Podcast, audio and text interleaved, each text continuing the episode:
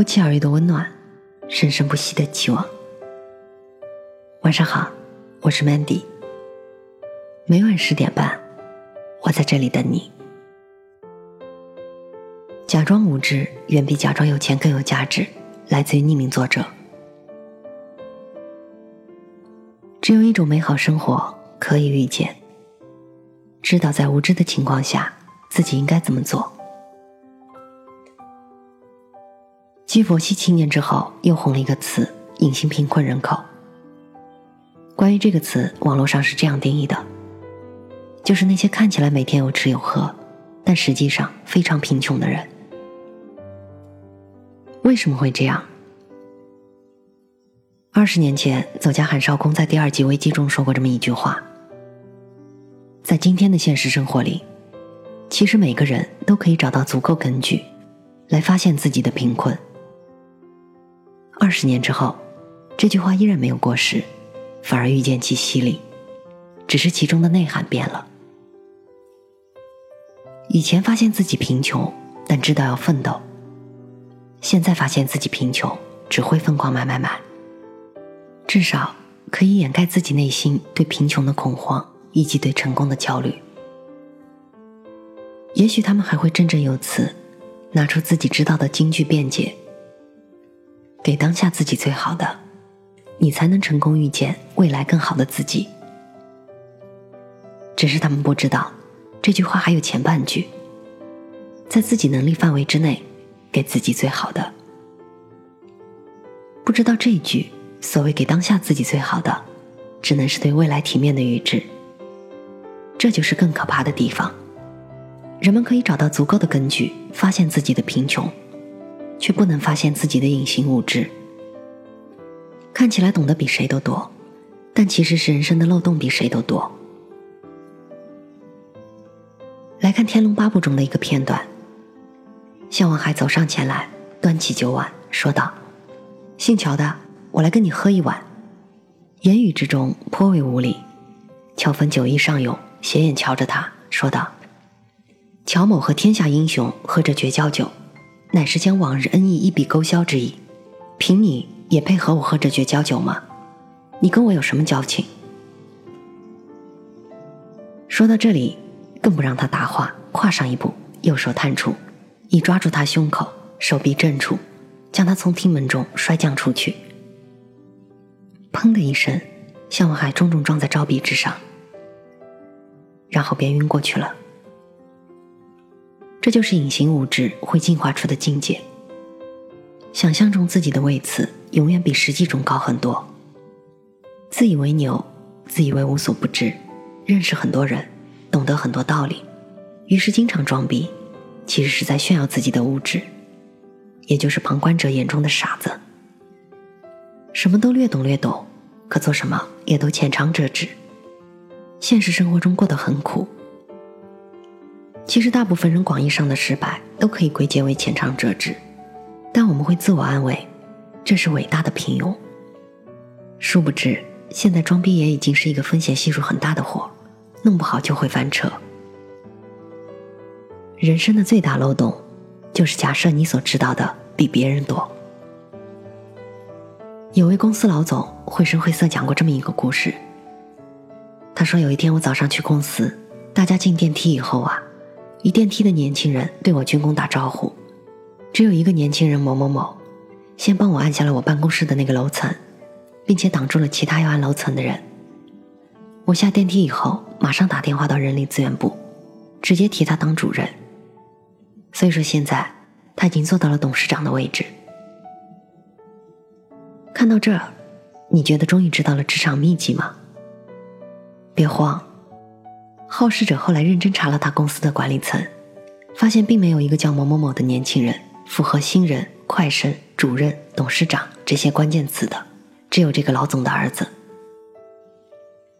这当然是对成功最拙劣的装饰，但并不妨碍我们会一再把成功的装饰误认为成功本身。有时候我们知道的秘籍是别人故意放的烟幕弹，更多时候我们还不等别人说。都假装自己已经知道了。成功人士走路很快，原来他是如此珍惜时间。成功人士走路很慢，原来他走路都在思考问题。久而久之，我们就忘记了自己应该怎么走路了。有一则冷笑话曾经流传很广。为了证明螃蟹的听觉在腿上，一个专家捉了只螃蟹，并冲它大吼，螃蟹很快就跑开了。然后专家捉回来，再冲它吼，螃蟹又跑了。最后专家把螃蟹的腿都切了，又对着螃蟹大吼，结果螃蟹果然一动不动。专家得意洋洋地向众人宣布：“我的判断是正确的，螃蟹的听觉确实在腿上。”很可笑，不是吗？这正是很多人都会陷入的真实性偏好陷阱。当你以为自己知道的时候，你可以轻易找到证据证明自己是对的，而从不会去证伪。简单来说，就是人们只相信自己愿意相信的，当真相来临的时候。反而还会抗拒真相。现实中这样的例子比比皆是，最极端的例子莫过于相信偏方治大病，有偏方治头痛，其实是砍下来就不痛了；有偏方治白内障，其实是因为彻底瞎了。人生尤其如此，不是偏方治大病，应该改一个字：偏方治大病。治是导致的治。人们非但只相信自己愿意相信的，还愿意相信奇迹。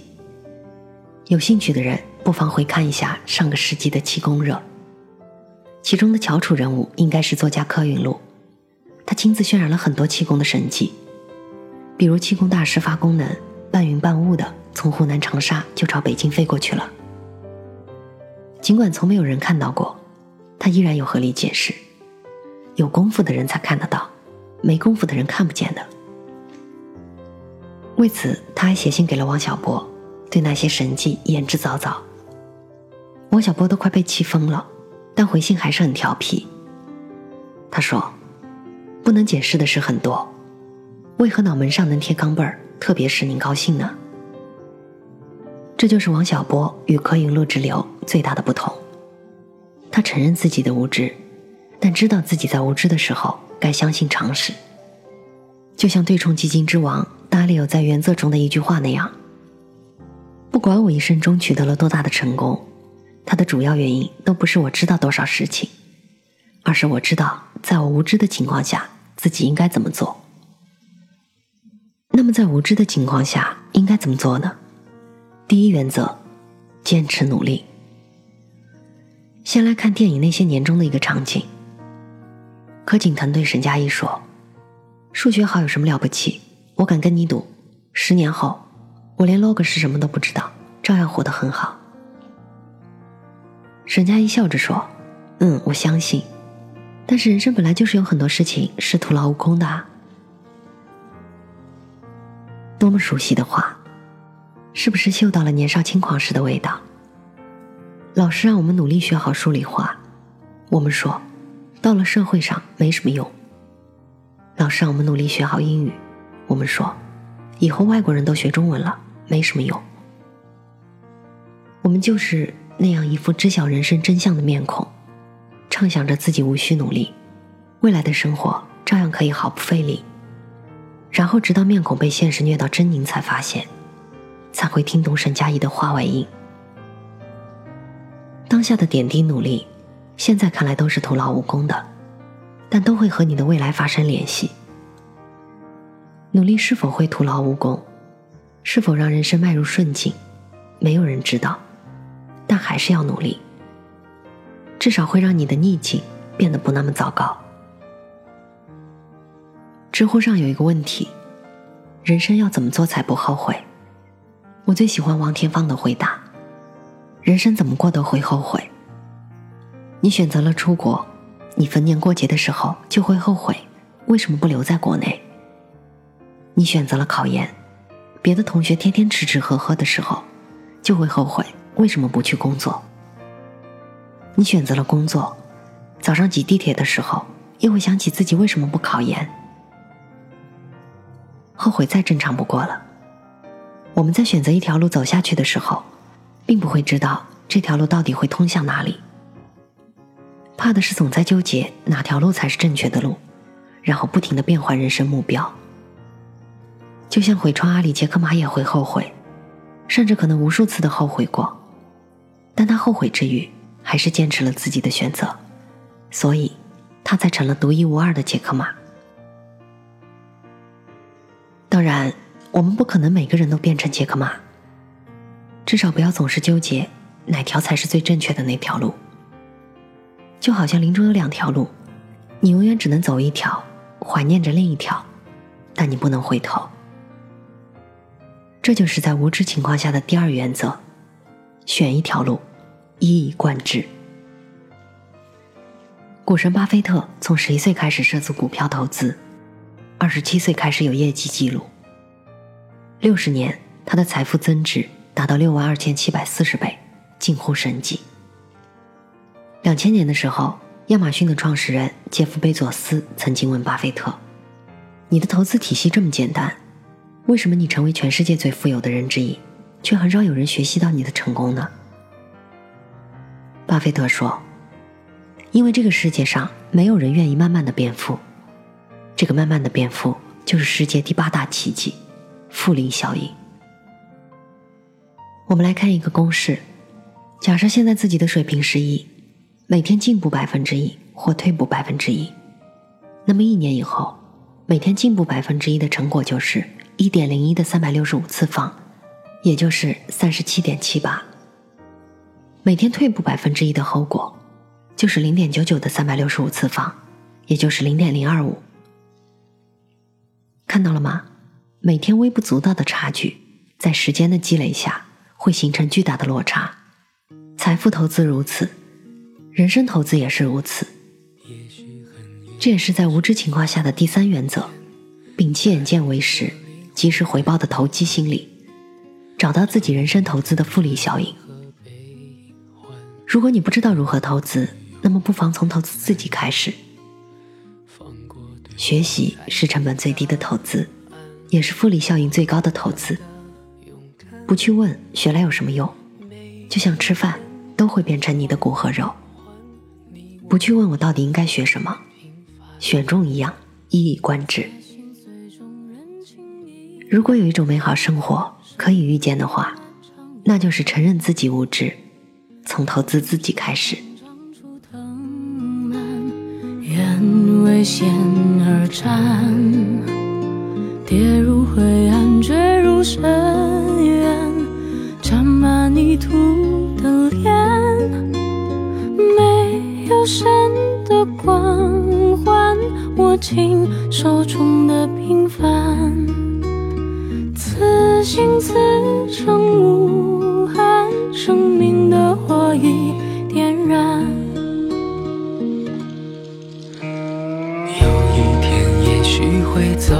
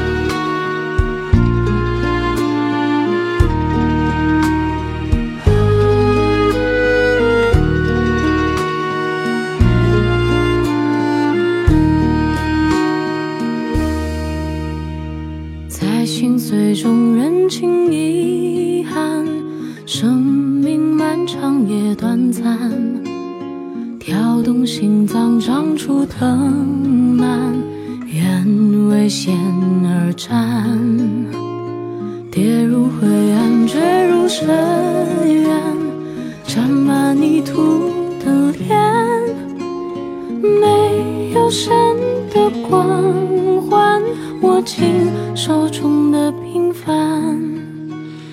有一天也许会走远，也许还能再相见。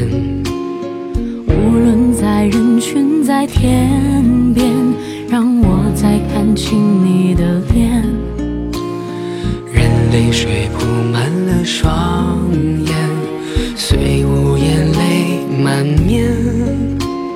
不要神的光环，只要你的平凡。此心此生无憾，生命的火已点燃。